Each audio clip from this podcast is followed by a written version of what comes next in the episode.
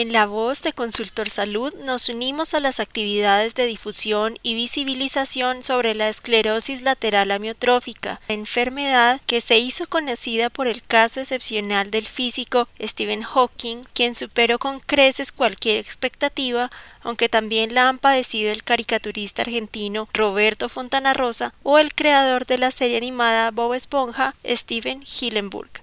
La ELA como se le conoce a esta enfermedad, se considera una enfermedad huérfana en nuestro país y en el mundo, debido al escaso número de pacientes diagnosticados si se compara con otras patologías.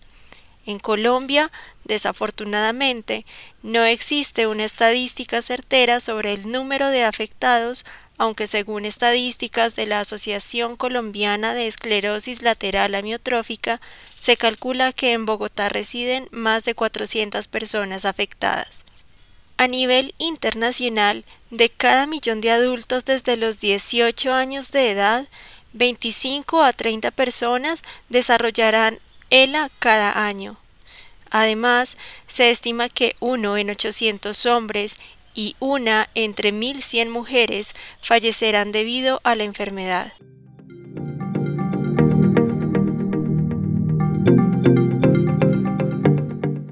En este podcast, el doctor Fernando Suárez Obando, médico genetista y director del Instituto de Genética Humana, explicó cuáles son las particularidades de la enfermedad. Sí, bueno, la, la esclerosis lateral amiotrófica o ELA, digamos esos términos son bueno aclararlo. Esclerosis en medicina quiere decir endurecimiento.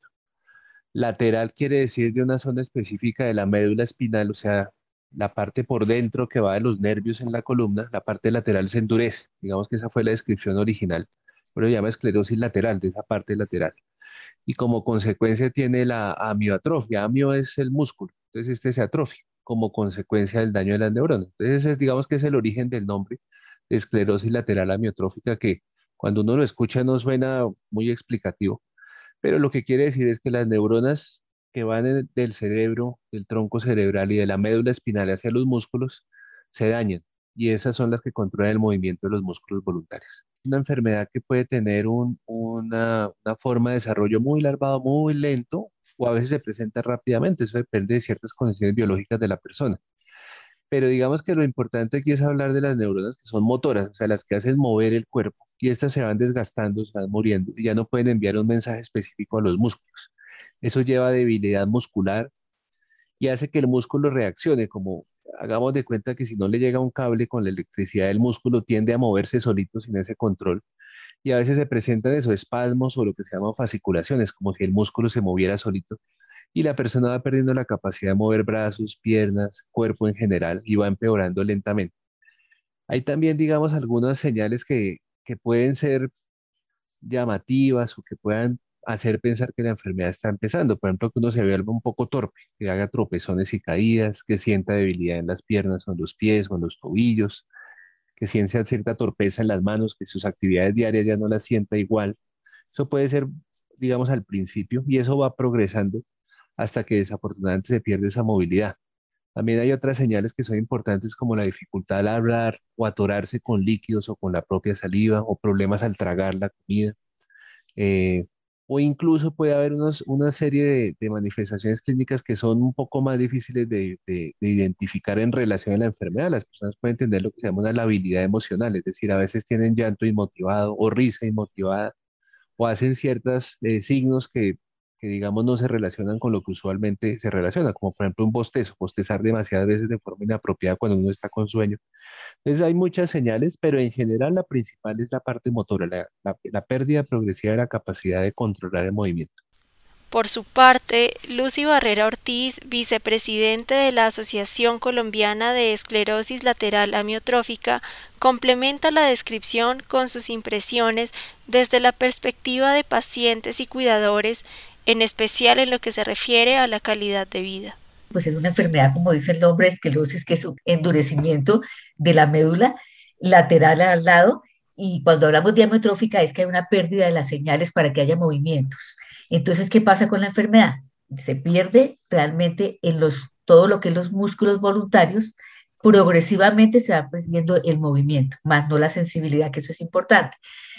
Ahora digo por qué. Entonces se va perdiendo progresivamente, empieza por mismo, depende del tipo de ELA, pero lo que sí es complejo es que se va paralizando hasta quedar la persona completamente dependiente y totalmente pues postrada. Pero no se pierden ni los, los órganos de los sentidos, no se pierde la capacidad mental, no, no se afecta ningún órgano interno, o sea que sigue muy vital.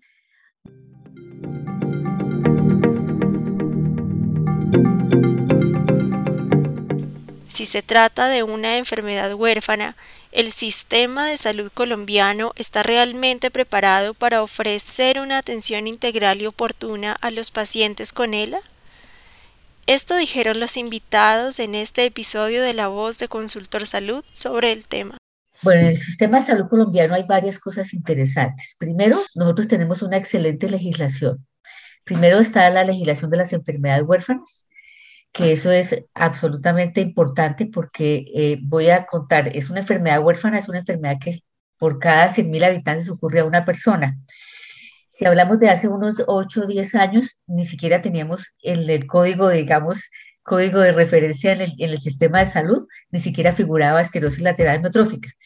El hecho de tener ya una ley de enfermedad huérfana, ya hay un código que es el G122, entonces ya figuramos en un registro eso es importantísimo porque ya se puede conocer eh, desde que se diagnostica, entonces el sistema de salud tiene ese primer apoyo, que ya hay un registro a través de una, enfermedad, de una ley que es las enfermedades huérfanas y se tiene en cuenta dentro de, dentro de la atención de un sistema de salud. La otra cosa importante es que tenemos leyes que nos protegen como las leyes en situación, eh, personas en situación de discapacidad. Tenemos la ley del cuidado paliativo y tenemos la ley que ahora está nombrada también la ley de la eutanasia. Entonces, ¿qué quiere decir esto? Que hay una excelente legislación, el problema está en cómo las aplicamos. Entonces, si me dice, el sistema de salud las tiene. ¿Cómo se aplican? Ahí hay un vacío grande porque hay mucha desinformación.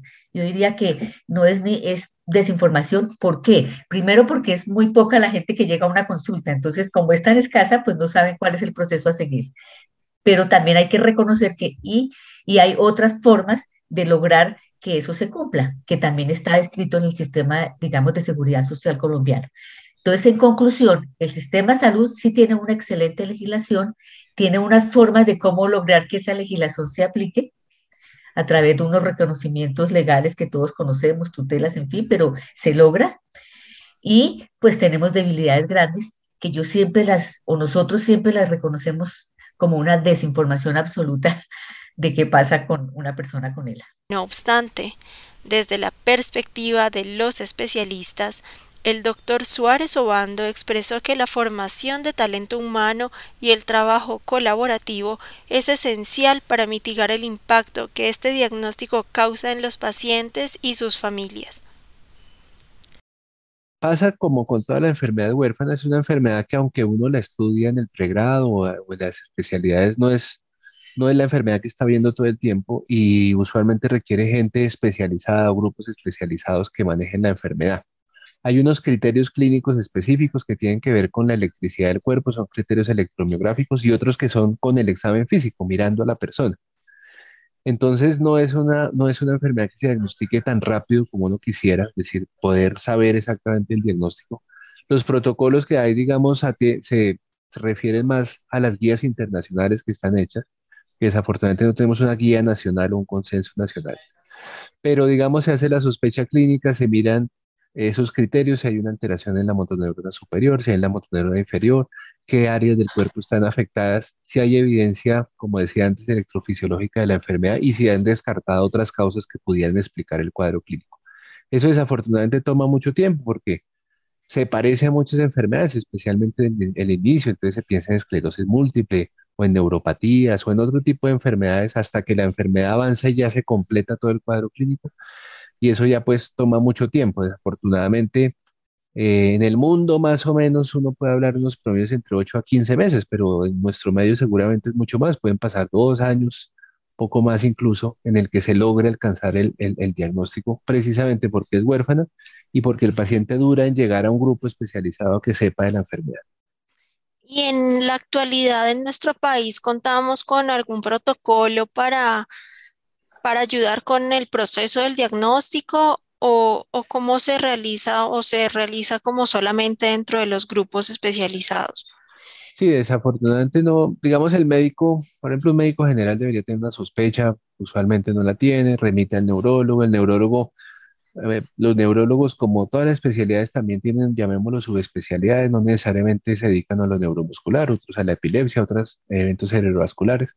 Entonces ahí puede haber ciertas trabas, que no hay un protocolo específico, hay guías internacionales, como decía antes, que las adoptamos y las adaptamos, y que en los hospitales ya especializados, pues, eh, las utilizan. Pero ahí hay una brecha de tiempo muy grande entre que ese especialista ya lo sospeche y de pronto manda un grupo especializado, pasa mucho tiempo. Entonces, específicamente no existe una guía nacional o un consenso, sino que se hacen esas guías dentro de los grupos que trabajamos en el área o se adaptan guías internacionales, lo cual pues hace que se demore un poco más el, el diagnóstico. Y desde la perspectiva de los pacientes, ¿cómo impacta la lentitud de este proceso de diagnóstico en su calidad de vida? Claro, eso, esa es una muy buena pregunta porque como es una enfermedad progresiva, neurodegenerativa, en donde la persona va sintiendo que va perdiendo sus habilidades de mover, de hablar, de comer, etcétera, pues uno quisiera como paciente saber qué tiene, es lo más obvio. Y cuando se demora ese proceso en donde le dicen, por ejemplo, que es una esclerosis múltiple y le incluso le inician tratamiento y eso pues no resulta porque no es la enfermedad y saltan otra enfermedad y le hacen más exámenes y una resonancia de columna y una de cerebro, eso obviamente impacta muchísimo porque a pesar de que sea muy grave el diagnóstico, lo que uno quiere que le digan, usted tiene esto y estamos seguros. Y ahí, ahí para adelante, pues obviamente hay un tratamiento. Eso impacta negativamente porque la incertidumbre, pues eso es eh, simplemente desesperante para el paciente que alguien no le diga qué es. Claro que hay que comprender también que no es un diagnóstico fácil, es decir, aun cuando hubiera guías, como decía antes, en países que tienen las guías o las han desarrollado, se puede demorar hasta año, año y medio, pero de todos modos impacta, es decir, e impacta por supuesto también los cuidadores, porque los cuidados especiales que tenga una persona ya con el diagnóstico no son los mismos que cuando uno está en la incertidumbre. Eso impacta desafortunadamente negativamente el no saber. Cuando se sabe se puede instaurar algo definitivo, y pues a pesar de lo duro del diagnóstico, la persona ya por lo menos sabe qué es lo que está pasando.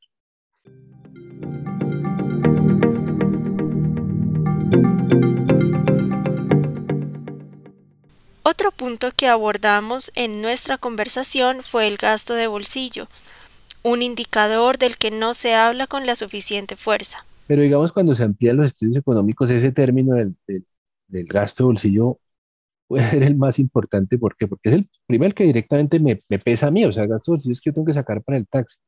No es lo mismo, por ejemplo, un paciente, guardando las proporciones, que tenga, digamos, una, una enfermedad crónica como puede ser la diabetes controlada, en donde puede no tener ni siquiera discapacidad, simplemente tiene que ponerse su insulina o su bomba de insulina y asistir a unos controles, o incluso hoy en día asistir a controles por internet, etcétera, etcétera.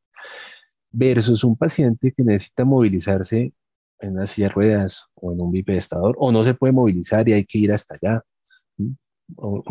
eh, digamos, hacer una hospitalización en casa, pero que tenga que tener ciertos controles o estudios en un, en un hospital. Ahí movilizarse no es lo mismo. Eh, no, no siempre vamos a conseguir, por ejemplo, una ambulancia. Eso no siempre se va a conseguir, le toca pagar al paciente. Estas enfermedades además tienen otro componente. Los controles, como es enfermedad crónica, pues cada tanto se tienen que dar, el médico tiene que verlo si está desintegrada la, digamos, la, atención, pues no es lo mismo que si yo pudiera sacar dinero en mi bolsillo e ir siempre al mismo hospital, contratar, por ejemplo, un servicio de transporte o que el hospital mismo lo tuviera, a que yo tengo que ir un día al norte de la ciudad, al otro día al centro y más adelante me tengo que ir al sur porque está desgregada toda la... Eso implica un gasto. Y como todos sabemos, parece tonto decirlo, pero salir de la casa, eso no es solo el taxi, es que hay que comer algo, hay que tomar algo, hay que hacer un copago, hay que... Siempre son una serie de gastos que se van sumando. Y eso, obviamente, independientemente de la capacidad de pago que tenga la persona, siempre va a impactar, más en una enfermedad crónica. Sí, se han hecho, digamos, varios eh, estudios en donde comparan el, gasto de bolsillo de la enfermedad huérfana versus otras enfermedades y resulta ser más impactante el gasto bolsillo de la enfermedad huérfana por todos los eh, puntos anteriores, pero además porque las enfermedades huérfanas implican mucho más que otras enfermedades que se comprenden mejor, hacer exámenes repetitivos, estar pidiendo nuevamente controles, estar haciendo, vuelvo y digo, una, una diabetes con lo complejo que es, hoy en día está muy estandarizada. Comparada con una enfermedad huérfana que pocos médicos la conocen, le ocurre, por ejemplo, al paciente que tiene su médico tratante de la enfermedad, pero un día tiene que ir a urgencias a otro hospital porque se le presentó un dolor abdominal.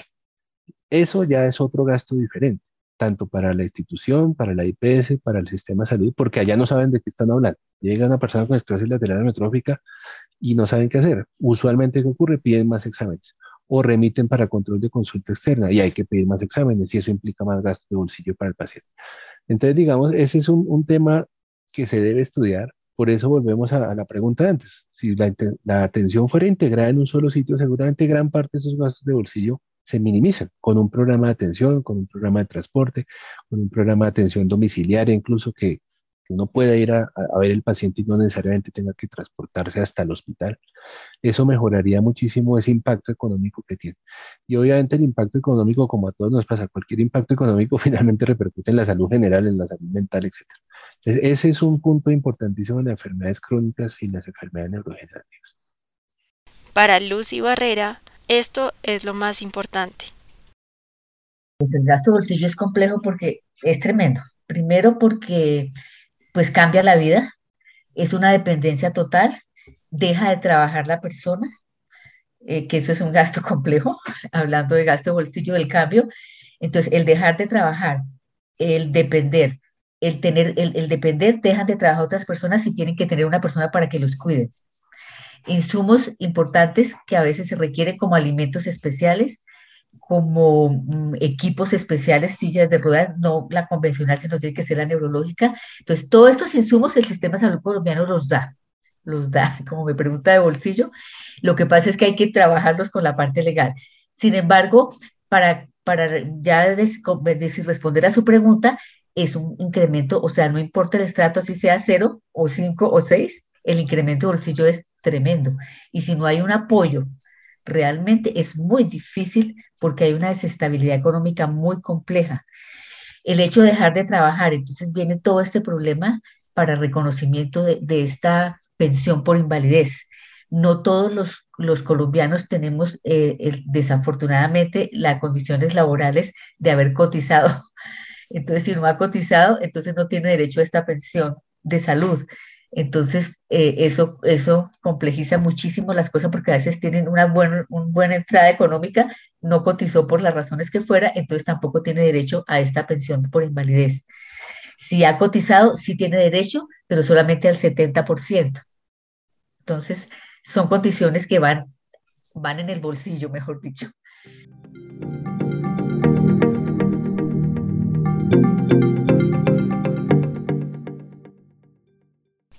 Su opinión fue compartida por el doctor Suárez Obando, quien también se refirió a las ventajas que el sistema MIPRES 3.0 representará para los pacientes. En cuanto al MIPRES 3.0, digamos que eh, pues lo que se conoce o lo que se ha visto de los, de los pilotos que se iniciaron, se van a iniciar, es que primero simplifica muchas cosas, ¿no? Porque uno entraba al MIPRES y hacía muchas preguntas que finalmente eran redundantes, ¿no? Finalmente aquí se reduce a que está o no está incluido y se incluyen otros aspectos de los que hablamos antes, incluidos los dispositivos, por ejemplo, las sillas de ruedas. Se reduce esa categorización tan grande de medicamentos. Se incluyen cosas como el soporte nutricional, que en ELA es fundamental, por ejemplo. Y hay menos preguntas para el médico, en tanto que eso significa a la larga no tener que justificar tanto cuando se supone que el criterio médico ya está, digamos, por detrás de la solicitud. Uno ya entra al MIPRES porque tiene unos elementos que le permitirán decir, bueno, voy a solicitar esto, por lo tanto no tendría que justificarlo tanto. Se supone que el MIPRES 3.0 simplifica mucho eso. Digamos que lo otro es que el hecho de simplificarlo y, en términos de, espacio donde uno llena las recomendaciones e indicaciones, pues se vuelve mucho más directo, ¿no? Entonces, esperaríamos que ese tipo de cosas, vuelvo y digo, los dispositivos como sillas de ruedas, dispositivos de movilización, soporte nutricional, menos justificaciones, digamos, como preguntas redundantes, redunde finalmente en que la solicitud sea exitosa, ¿no? Claro, viene, ese, ese, ese es una lucha diaria, desafortunadamente, y especialmente en, hospitales como en el que yo trabajo, donde hay remisión de, de, pacientes que vienen de ciudades intermedias, pequeñas zonas rurales, en donde precisamente el régimen subsidiado, que se supone debería estar ya igualado al régimen contributivo, pues ve uno esa diferencia, ¿no? Ahí debería haber un impacto importantísimo en esa, en esa, en esa zona gris, digamos, en el que No debería haber ninguna diferencia más allá, por ejemplo, de lo que fueran las barreras geográficas. Obviamente, la barrera geográfica no la va a superar ni en mi pres ni otras cosas, pero supondría eso.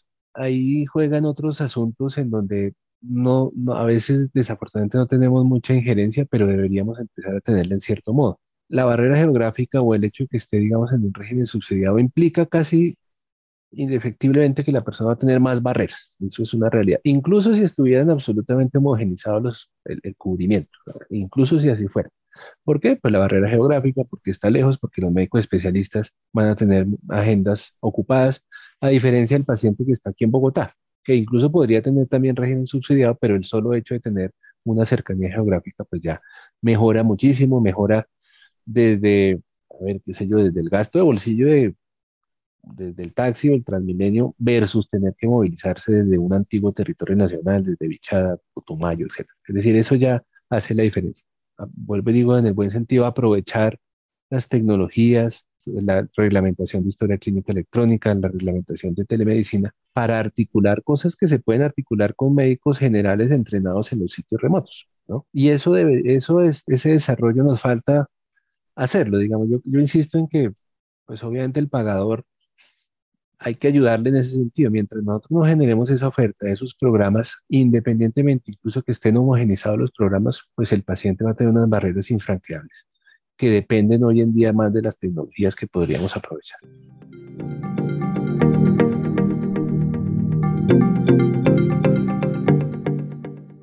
En la voz de Consultor Salud escuchamos las opiniones de nuestros invitados sobre las alternativas existentes y reafirmadas jurídicamente para los cuidados al final de la vida y las voluntades anticipadas. Nosotros primero que todo trabajamos por la vida digna, por supuesto, con una información y por una calidad de vida y un bienestar. Dentro de esas tres cosas, bienestar, calidad de vida y vida digna, no consideramos la eutanasia, sino la informamos lo que existe, informamos, informamos en tres momentos lo que es la voluntad anticipada. En esa voluntad anticipada hacemos tres cosas. Primero, un plan que decimos un plan de vivir dignamente. Entonces informamos cuál es su plan para vivir dignamente, informamos todo lo que quiere decir vivir dignamente con un plan de vida. Segundo punto, hablamos de todo lo que es los deseos que tiene el paciente, cómo quiere morir, o sea, los enfrentamos y que la familia sugerimos que ellos digan cómo queremos morir. Y sabemos cuando en el punto anterior, cuando hablamos cómo vivir dignamente, les hablamos vivir dignamente es poder comer a través de una gastro y poder seguir la vida porque piensa y habla. Entonces, decide, yo no quiero que me hagan gasto, no quiero que me hagan traco, yo quiero morir así. Entonces, perfecto, le pueden ayudar sin dolor. Y tercero, pues es la voluntad. Siempre le decimos que eso que dice lo escriba. Entonces nosotros orientamos eso, informamos y hacemos mucho énfasis en esos tres puntos y respetamos la decisión de la persona, porque estamos trabajando más bien por voluntades anticipadas y por plan de vida digna.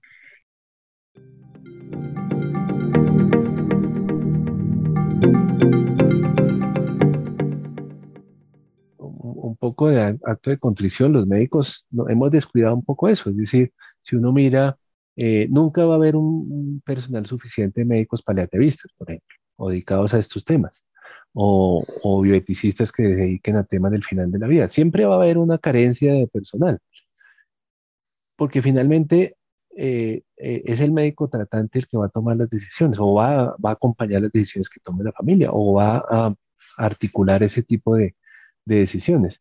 Y eso puede ser cualquier médico, es decir, el médico tratante no necesariamente es un neurólogo, un genetista, un fisiatra, sino el médico que está al frente con la familia. Y muchas veces por desconocimiento eh, podemos incluso utilizar términos cerrados. ¿no? ¿no? es lo mismo, por ejemplo, un suicidio asistido, una eutanasia y una voluntad estipada. Son términos completamente diferentes, pero utilizados en el mal momento pueden generar no solo un disconfort, sino incluso problemas familiares, etcétera, etcétera. Entonces, sí, nos hace falta muchísimo Hoy en día hay un marco legal, eh, antes no existía, hay, mucha polémica alrededor del mismo, pero existe por lo menos, ¿no? Existen procedimientos que uno puede entrar fácilmente y verlos en la página del Ministerio de Salud. Y los médicos nos toca no solo aprenderlos también, sino articularlos con lo que hacen las instituciones, porque puede que eso esté en el Ministerio de Salud, puede que esté en la normativa o en la ley, pero los hospitales están preparados ¿Qué pasa si un paciente me lo notifica, por ejemplo, en una consulta? ¿Yo qué tengo que hacer? ¿A quién tengo que llamar? Ese tipo de cosas que aparentemente son, digamos, eh, logísticas, son tan importantes como conocer de la propia enfermedad, porque yo tengo que seguir un proceso, acompañar a mi paciente, saber qué hacer en ese momento. Y eso nos falta mucho, desafortunadamente, y en parte es porque, bueno, obviamente no conocemos necesariamente todos el, el curso de esta enfermedad, pero también es un poco de miedo y ese miedo solo se vende educándose, leyendo, eh, las instituciones de, digamos, un hospital que atiende a este tipo de pacientes debería tener sus protocolos, debería hablar de eso con los médicos, educarlos, prepararlos. Y le agregaría algo más, digamos que todo eso parece un poco obvio que hay que prepararnos, pero en sí para el médico y el grupo tratante eso también implica un estrés, un, problema para su salud mental, porque es una carga también difícil de llevar, no es fácil llevar a los pacientes, a sus familias, eh, la toma de estas decisiones. Entonces es un conjunto de acciones que van más allá de la propia educación en sí de la enfermedad, como la hemos, digamos, eh, aprendido en la, escuela de medicina, ¿no? La enfermedad, los signos clínicos, el tratamiento, el medicamento, sino que va más allá, como decía los cuidadores, va más allá, toma decisiones complejas y que repercute en la salud mental de los cuidadores y de los médicos tratantes. Entonces sí habría una necesidad enorme de, de trabajar muchísimo en esos temas por el bien del paciente. Gracias por escuchar este episodio de La Voz de Consultor Salud. No olvides suscribirte a este podcast para que recibas nuestros episodios nuevos cada semana. Recuerda que encuentras mucho más contenido sectorial en nuestro portal web consultorsalud.com y nuestras redes sociales arroba consultorsalud. Nos escuchamos la próxima semana.